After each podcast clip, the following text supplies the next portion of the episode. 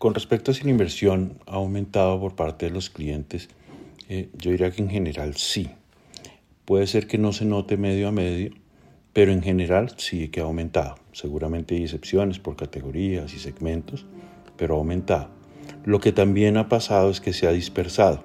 Hoy por hoy los clientes y las marcas tienen la necesidad de utilizar más canales para poder contactar a sus audiencias. Y eso inevitablemente ha generado una redistribución presupuestal. Esa distribución presupuestal puede ir en que se requieren más medios, se requiere la producción de más activos o se requieren nuevas herramientas para lograr sacar el mejor provecho de esos medios.